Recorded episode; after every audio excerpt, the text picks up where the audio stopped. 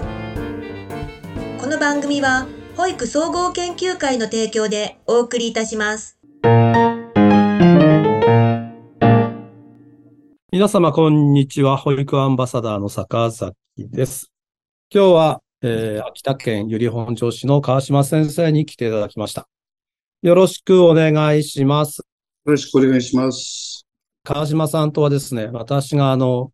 29ぐらいの時に会ってるので、もう、恐ろしいほど若い時に会ってるんですけれど、えっ、と、今日はちょっといろんなお話をしたいと思います。川島先生、今のはい役職とお知らせください。えーっと、現在は秋田県の経営者協議会の理事を仰せ使っております。川島先生、あれですよね。由利本荘市の、えっ、と、まあ、会長長くやられていましたし、ちょっと前まで、えっ、と、秋田県の場合3団体一緒ですけど、全方協系の会長だったんですよね。そうですね。私と会った時は園長先生でしたけど、はい。新寮さんは、はい。えっと、まあ、お寺のお坊さんでもあるけれど、前は役所かどっかにいたんですか？そうです。あの、現在は有利本庄市の市役所になってますけども、当時は本庄市役所というところで、まあ、教育委員会から最後は議会事務局で職を辞しております。?10 年か15年ぐらい市役所にいたの？そうですね。12、3年ぐらいおりましたね。そうですよね。はいそうでないと合わない。ちょっと、まあ話は戻るんだけれど、その、まあお寺もやっていたわけだけれど、はい市役所に入るっていういきさつは何だったの？当時は特別、まあお寺の方もそんなに忙しくなくて、まあ父親が一人でまずやっていけるっていうような話でしたので、とりあえずどっかないかなっていうような形で、えーたまたま、まあ市役所の方にまあ報職したっていうような形ですね。市役所に入って、えっと、教育委員会とか、今最後議会事務局っていう話もありましたけど、はいそ。れってのは、結果的には自分の園に戻ってきて、役に立ったことがいっぱいあるでしょうにね。まあそうですね。あの、まあやっぱりあの役人的な仕事と、今のまあ保育会に入ってからは、いろんな意味でだいぶこう教わりました。いろんなことを。秋田県はまあ、川島先生の、まあ、いわゆる先輩に当たる方、相当あの、強烈な方々たくさんいたと思いますけどね。岸先生とか上上村先生とか、やっぱりその、東北を代表する先生がいましたからね。一番私に大きな印象を与えてくれたのは、やっぱり今の岸先生だと思います。えー当時はやはりあの、秋田県の保育会っていうのは全国的にも、まあ、岸先生が非常にこう有名な方で、いろんなところにまあ活躍されておりましたので、まあ今も健在ですけども、もう頭脳の方もズバリ、えー衰えておりませんので、今の保育会においてはやっぱり岸先生がいないと、秋崎の保育会はな、なかったのかなと、そういうふうな感じしております。私からするとね、川島先生がその秋田県の会長になるなんて、うーんと早いのが、早くなれたのに、川島さんがいつもそのならないで、こう断ってたっていうのは、どうして、どうしてなの？今考えると。結果的になったわけだけれど。いや、まあいろんなことがありましたけども、うんまあできれば、あまりこう、より本庄の方だけ携わって、えー、秋崎全体というような形は、まあ、そのようにはあまり感じておりませんでした。で、たまたま、まあ、この会長を引き受けたっていうのは、うん、やはり恩師である岸先生からのたってのお願いと、まあ、それに関わる人方が、なんとか今回はやっていただきたいというような思いを込めてこられましたん、で当初は県会議員の選挙があったもんですから、で県会議員の選挙のことでお話あるのかなと思って、うん。見かけで言ったら、まあそういうふうな結果的には、う んあの、会長を引き受けざるを得ない状況でありました。大笑いだね。川島さん、あの、はい由利本荘は、ある意味では、その、由利本荘の保育会と市役所っていうのは一体化していて、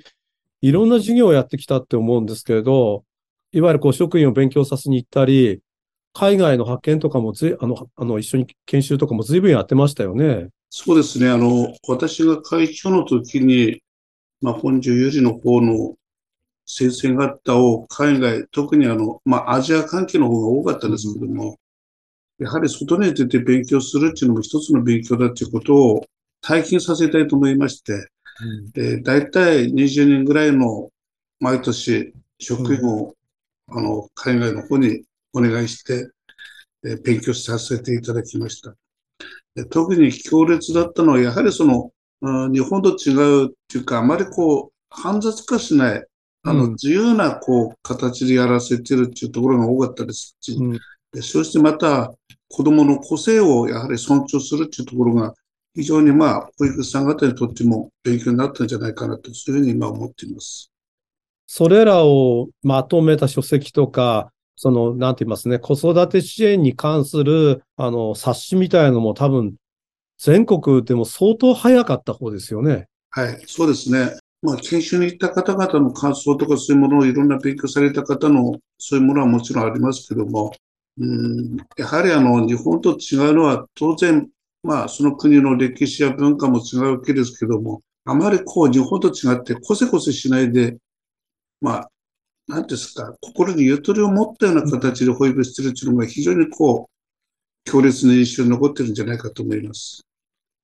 日本はちょっと、あれだよね。あの、書類も含めて、あまりにも乱雑すぎるよね。そうですね。やっぱり、なんていうか、事務量も多いし、うんえ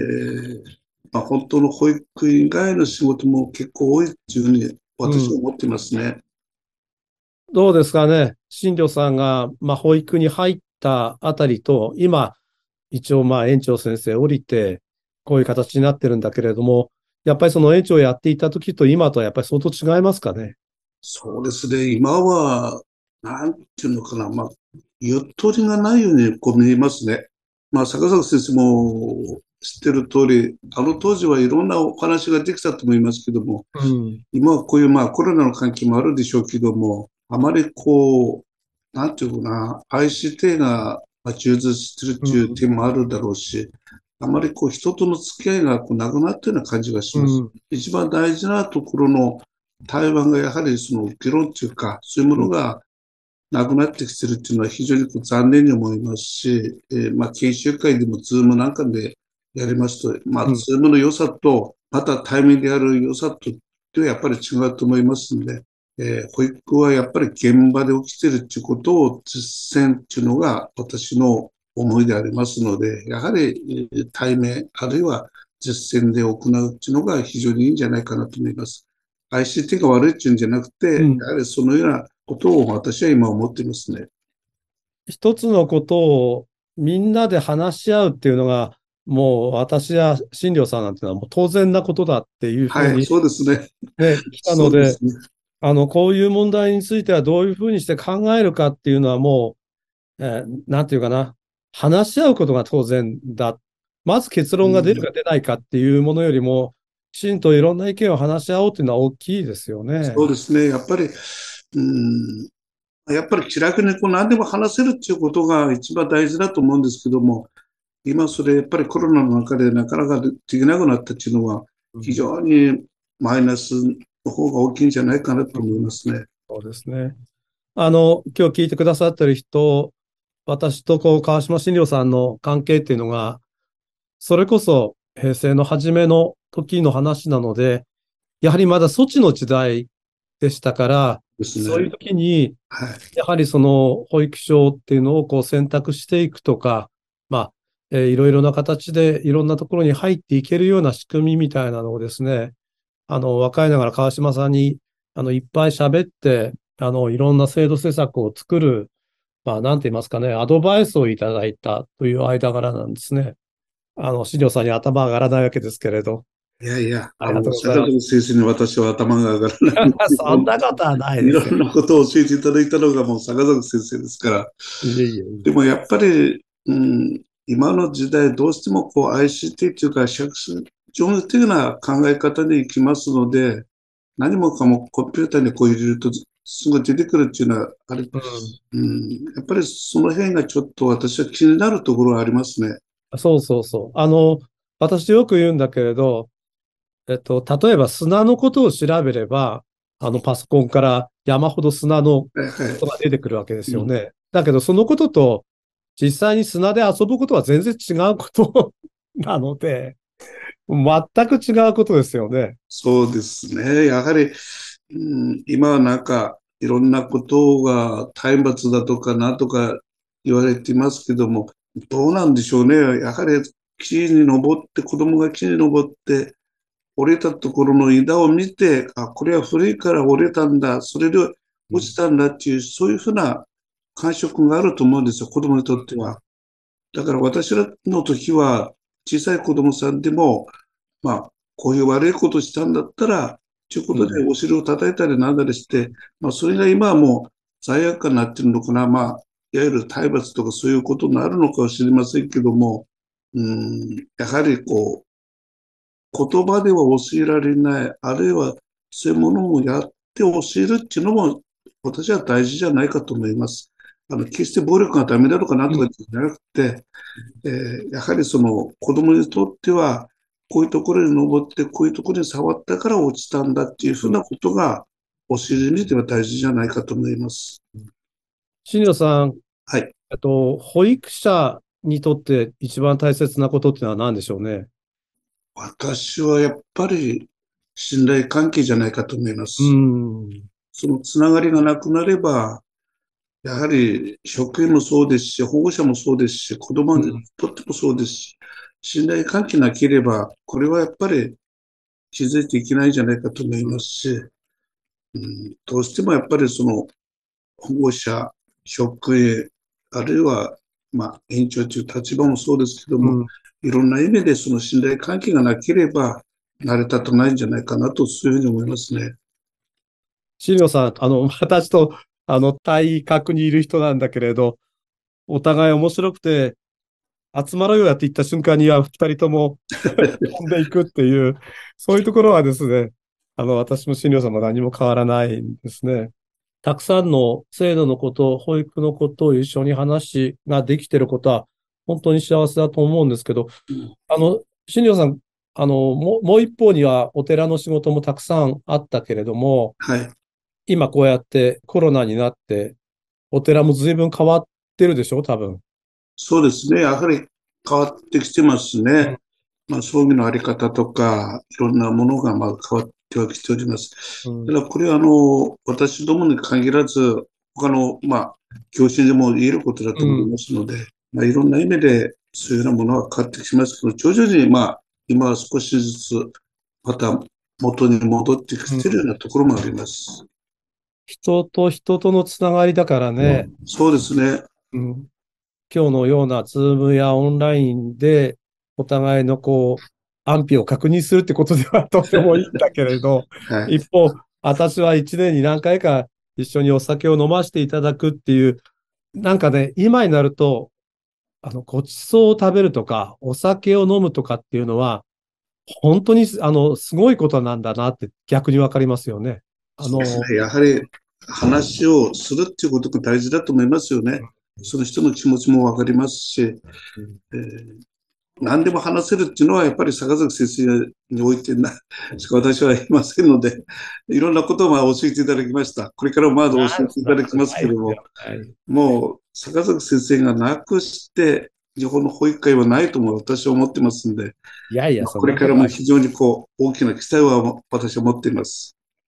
新庄さん、あの、お寺で生まれ育ってしまったわけだけれど、もともとあの、なんか違うことはやってみたいとかって思ったことはあるの？えっと、私はあの父親の影響かもしれませんけれども、昔は、えー、父親のあれを継がなきゃいけないというふうに思ってました。うん、ですから、高校から大学、そしてまた、あの、まあ、修行の道場に行って、まあ、いろんなことをまず学んできたつもりですけども、一番私印象に残ってるのは、やはりその、修行生活において、先輩後あの、私どもでは子さんって言うんですけども、うん、先輩の人方との後輩とのつながり、うん、そしてまた人とのつながり、まあ、関係者とのつながりとか、いろんなそういうものの勉強はさせていただきました。特に印象に残っているのは、やはりその先輩のところで、ちょうど同じ日に、まあ、騒動に入った人方が何十人いるわけですけど、うん、はいはい、はい、その中で、たまたま一人がしくずりすると、その日、あの、入った年の人が全員がうん。まあ、謝りに行かなきゃいけないっていう、うんそういうのはついた責任がありましたね。うん。で、まあ、信教生活ですので、まあ、座禅して共作っていうので叩かれるのは、まあ、うん。ご存知だと思いますけども、うん。まあ、それも今だと体体罰に当たるかどうかわかりませんけども、朝早く起きて心霊っていう形でカランカランって鳴らす、あるがあるんですけど、昔のやつなんですけども、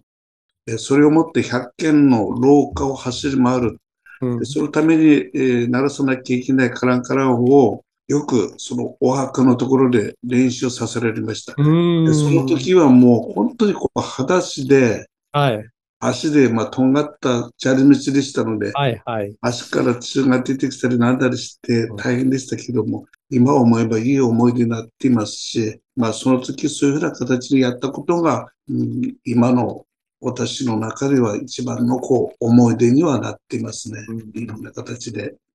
人間はよくできてるよね。あの、大変だったこ、大変だった時のことしか逆に言うと、あの、覚えてないものね。そうですね。でもね、今だとやっぱり、うん、まあ先生方も大変でしょうけども、何かっていうと体罰だとかなんとかって言われるのも、これまたちょっと先生方もうん大変だと思いますね。逆に、まあなんていうかね、やっぱりできないっていうか、しつけとその体罰っていうのはどういうふうな区別するのかわかりませんけども、家庭で行ってこちらではちょっとなっていうことになると、あまりにもちょっとミネアも騒ぎすぎるところもあるんじゃないかなと思います。新庄さんに聞きたいと思ってる一つは、人口減過疎地ってことに関しては、はい。やっぱり青森同様秋田県も厳しいと思うんだけれど、そこはどう考えてますかね？これはもう十数年前からね、沢崎先生が分かってるように、過疎地の問題だとか、あるいは地方の問題ということで、いろいろこう話し合われてきたんですけども、やはり行政は、まあ、待機児童が主であって、その当時は待機児童の方が主であって、あまりこの少子化対策には力入れてなかったような感じがいたします。そうですよね。で、で今、急にこういうふうな形になってきて、まあ、待機児童がなくなってきてますけども、やはりもう少しメスを入れるべきじゃなかったかと思います。うん先に。うん今、目の前にあるから、こうどうしよう、こうしようっていうんじゃなくて、うんやはり、えー施設の方の問題も、私はあの坂崎先生も知ったことありますけどもうん、保育所の場合はやはりその定員定額設置のもやっぱり一つの案じゃないかなと。うん。そういうの持っていかないと、ただ定員変更中だけのうん。あれだけではできないし、やはり抱えてる職員もうん。子供が減ったから退職してくださいっていうのもおもねできませんので、やはりその辺はある程度その定員定額制っていうものも考えていただいて、えー施設をやはりその地域のコミュニティとして残していただかないと、若い人もどんどん減っていくんじゃないかと、そういうふうに思っています。それは坂崎先生も同じだと思います。うん私もあの、30人以下になってきて、もしあの国が本当にこの66時間をね、やるって言ったら、やっぱり66時間を回す人の分は基本的に国は用意をしてね、その上で30人なり20人やるんじゃないと、ただ単純に子供の数で分け、ね、あの、かけてお金を起こすなんて、その通りだと思いますよね。うのこっちょだね。うん。私なんかでもちょっとこ、ここはもう川島さんも私もお互いその人口がね、4、5万のところに暮らしてると、なんかあの、30年ぐらいまで前の活気みたいなものっていうのは、まあ、若い人たちとか、学生が少ないってこともあるんだけれど、なんとなくその街が元気ない感じがしますよね、全体として。ややはりその地域に子供がいないってことになると、本当にその活気がなくなりますよね。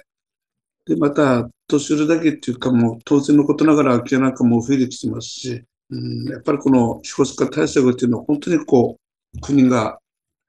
きちんとそのメスを入れていただいて、うん何があれなのかっていうのを、もうちょっと前からやっておければ、今までの研修も少しは歯止めになったんじゃないかなとは思います。ちょっと致し方ないんだけれど、この、私、まあ今日聞いている人たちもいると思いますけど、青森、秋田、岩手県ぐらいのその感じとね。で、本当は岩手はそんなに落ち込まなくてもよかったはずなんだけど、やっぱりあそこあそこで3.11があって、非常に厳しい状況があるのでね。あの、今私たちがこう、本当に今、新庄さんが話してる、私がこう話してる、こう、感じっていうのが、あと10年もすると日本中の至るところに出てくるんだと思うけれどもね。まあ、なんといっても、教育が大事だと思うんですけどね、子供が。そうですよね。うん、一番大事な人づくりがやっぱり一番大事だと思います。やっぱりあれだよね。未来に向けて何が日本人できるかっていうと、種をまく作業をずっとするってことだよね、結局ね。そうですね。本当に。二人でいつもこの話をしてるわけですけど。まあ、10年後どうなるかって言われても、これはちょっと見通しわからないですよね。うん私のもそうですけども。お仕事のお話いっぱい聞かせていただきましたが、今は、今はというと若い時はほとんど皆さんの面倒見てるっていう感じだったからね。はい、そうですね。今は結局何してるの？いや、今は、まあ、お寺の方を少し従事しながら、息子に手伝いをしていますけども、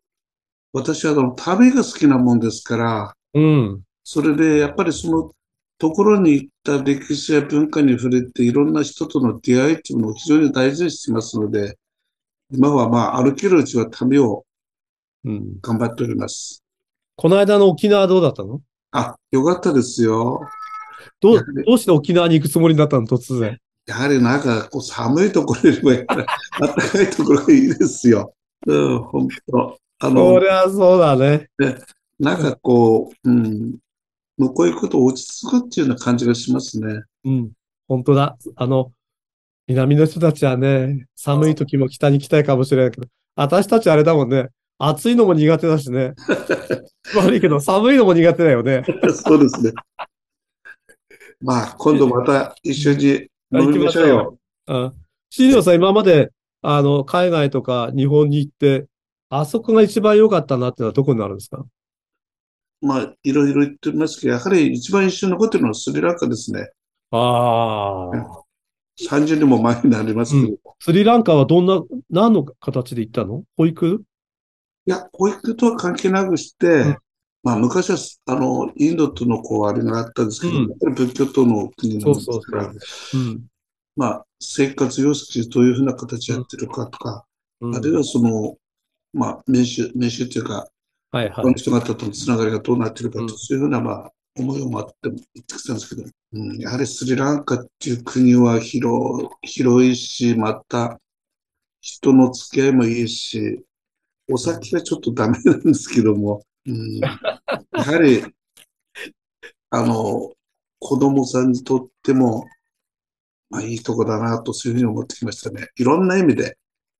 この間、内田修子さんがはい話しててね、やっぱり、あの、昔ではないけど、やっぱりむ昔の人たちの方が、もっとなんか保育士さんをあったかく見てたみたいな話しててね。あれだよね、多分、お坊さんって戦前だったら、もっと地域からすると、近い人だったはずだよね。そうですね。やっぱり、内田修子先生も言う通り、やっぱりあったかい心、そういうものがやっぱりありましたよね。今はなんかこう、あまりにもこう、衝撃的な話し方ができる人ばっかりで、本当の意味での、なんていうのかな、つながれっていうか、何でもかんでも話せるような人っていうのはいなくなったような感じしますね。子供にとっても。そうか、スリランカは良かったんだね。ぜひ行ってみてください。ああ、そうか、新庄さんが良かったって言うと、それだけで行くような気持ちになってくるね。まあ、スリランカも良かったし、中国も良かったし、あの当時はね、今の中国と違いますので、中国の、なんていうか、せ施策の問題だからね、難しいと思うよね。あの、中国を伸ばすためには、アメリカでも日本でも、多少敵対視しないと伸びていかないわけでしょ？まあ、いろんな、あれだけの国を治めるとになると、やっぱり大変なんでしょうね。多分ね。前みたいなゆったりした感じでは難しいんだろうね。そうですね。うん共産権と言ったって結局資本主義を真ん中に取り入れた共産権だからね。やっぱりそこの、いや、なかなか難しいところだと思うよね。資料さん、あの、はい。若い時、趣味とか特技で没頭したものはあるの？いや、特にないですね、私は。私も新庄さんっていうとみんなの面倒を見てるっていうイメージしかな ないいや、そうなんだ。そんなことないですよい。や、そうだよ。で、大体、えー、面倒を見て、さっと酒飲んで、はい。といや、逆して帰っていくっていう。いや逆ですよ。坂崎先生から面倒見てもらったんですから、私は。そんなことはね。本当に。どうなんだろうね。亡くなった人も含めて、会いたい人とか話したい人っていますか？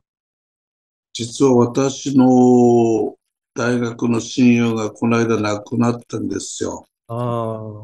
で、その方は私、まあ、神戸のお寺の八王子っていうお寺だったんですけども、まあ、以前にちょっと癌っていうのが見つかって、胃がんの方で、一度は回復したんですけども、うん。うん、やはりその方が亡くなったっていうのは非常に私はあの、学生時代からの、まあ、うん親友でしたので、えーまあ、修行生活の時も同じでしたので、やはりその方が亡くなったっていうのは非常にショックでしたね。うん。まあ、自分の近い人が亡くなるっていうのは、なかなかね、厳しいものがありますからね。やっぱり何でもこう話せるっていう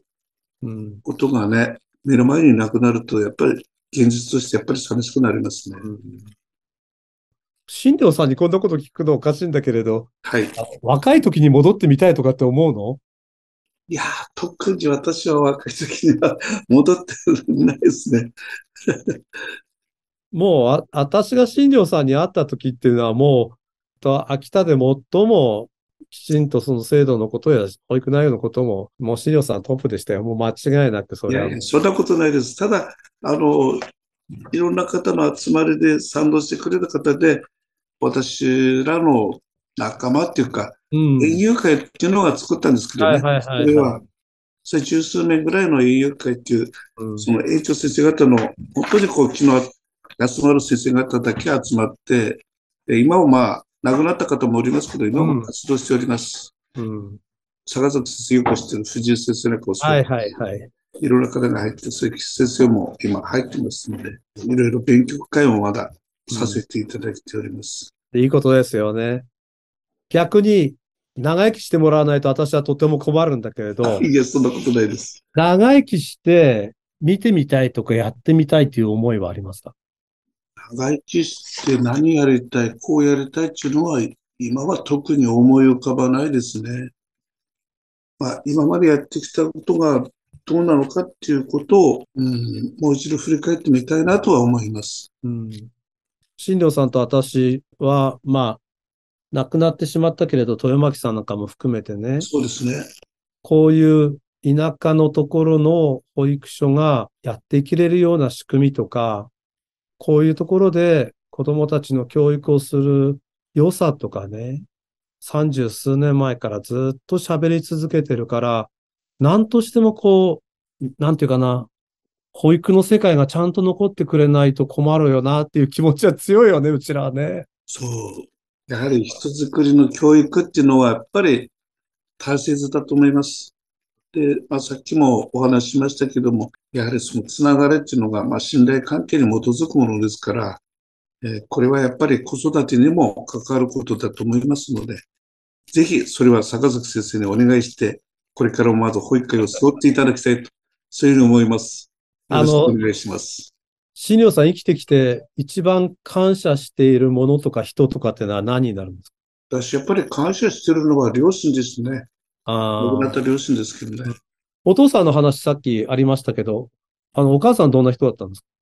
うちの母親はそんなに厳しくはなかったですね。まあ、父親が、まあ、清掃に行ってちょっとあの、耳が遠くなったもんですから、そちらの方でいろいろ、まあ、難儀はしたと思いますけども、うん、うちの母親はそんなにこう、厳しくもなかったし、まあ、ある程度私のやりたいことはやらせてくれました。うん。ですから、やっぱり感謝してますね。お父さんもお母さんも秋田の、あの、由利本荘のあたりの人なんですか？そうです。はい。うんそうなんですね。父親は山形のお佐賀江の出身です。あ、佐賀江ですか。いえーあの、寺の関係でこっちに来たってこと？そうですね。はい。あーですよね。うん、そうですか。新庄さんの物腰とか考え方とか、そういうこう中にあるものっていうのは多分ね、お父さんやお母さんから相当受けてるんだろうなって思うし、もちろん持って生まれたものも大きいんだろうけどね、やっぱりそ育ってきた環境とか大きいんじゃないかなっていつも思いますよね。なかなか、あの、新庄さんのような ふうにこう、ゆったり考えられないからね。いやいや、そんなこと、あまりそう言わないでください。でも、やはり、うん、昭和の時代と平成、今、令和の時代になりましたけども、まあ、時代の移り変わりっていうのはね、どうしてもこれはね、年代によって違いますので。私たちさ、こう同じような時代だから、明治の人や大正の人なんてまあ知ってたわけだけれど、うん、なに古い世界を生きてきたんだろうなってこう、思ってたじゃない？そうですね。やっぱり思ってたけどさ、自分が今、あの、平成も終わって、あの 令和になってさ、もう少しで10年ぐらいになるとさ、よっぽど私たちは古いとこ育ってきたかっていうと、そうでもないんだよね。うん、だから、本当は明治の人たちも大正の人たちも面白おかしく生きてきたんじゃないかと思いますよね。さてさて、あの、一番最後の質問なんですけど、一番大切なものっていうのは何になりますかね？一番大切なものって言われると、ものとかなんとかでね、やはり、かないですかね、やっぱりね。うん。うちの家内とこ大事にしないと、私が病気になったら扱ってくれないでしょうから。やっぱり女房じゃないですかね。立派ですね。あの、当人の前で話することは恥ずかしいんだけれど、はい、皆さん、私は本当にこの川島診療で、この間内田さんの時に豊巻祖前のこの二人にね、うん、まだ30前ぐらいだったので、本当に勉強させてもらって、何を教えてもらったかっていうと、真心なんだね。この人たちからね、まっすぐ生きろとかね、心はこうあるべきかなんだよっていうのをね、本当に診療さんに教えてもらったね。いやいや、そんなことないですよ。人ってね、こうやって付き合ってもらえるんだっていうのをね、やっぱり若いながらつくづくこの人ってすごいなって思ったんですよね。だから、あの、皆さんそれぞれこう、いろんな人とね、これからたくさん会っていくと思うけれど、やっぱり人信頼して付き合っていくっていうのは大事なことだよね。そうですね。やっぱり人間はやっぱり信頼関係なくしてはできないと思いますよ。つながりっていうのはやっぱりそれだと思います。私はあの、秋田に兄貴分は、あの、姉貴分がいてって、兄弟がおりますって、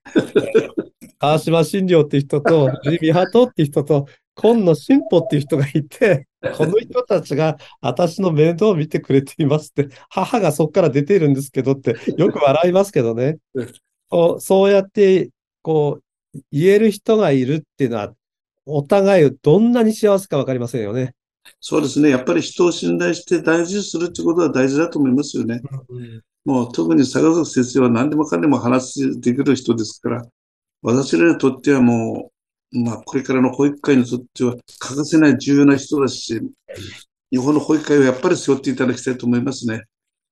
がとうございます。あの、ありがとうございます。本日は、えー、ゆり本庄からついこの間まで園長とですね、昼食をなされていて、やっと、あの、降りたわけですけれど、川島新庄さんという私の兄貴分をご紹介しました。私、あの、20代に、措置の世界の保育所っていうのが、よく本当にわからなくて、まあ、簡単に言うと、公立の保育所の代わりに、社福がやってるなんていうのは、ちょっと若いと理解できないんですよね。なんで一生懸命やってるのに公立の代替なんだろうとか、えっ、と、うちの園に入りたいというのにあそこに行くんだろうとか、わからなくて、本当にわからない、本当にわからないものをですね、新庄さんたちに、こう、こうできないだろうか、ああできないだろうかっていうのをですね、本当に聞いていただいて、あの、皆様方笑うかもしれませんけど、今の保育制度の元みたいなのはですね、診療さんたちに話しさせていただいて、実は運営委託費もでき、公定価格もでき、今の時代につながっているんです。その時思ったのはたった一つです。少しでもやっぱり子供たちのために、保護者のために、地域のためにこうしたら良くなるんじゃないか。新庄さんなんか多分、本当は20年も前から秋田県の会長になる人がですね、ずっと私と一緒にそういう話をしてくれたことにですね、今日もまた感謝したいと思います。本日はゆり本町から川下新庄さんに出ていただきました。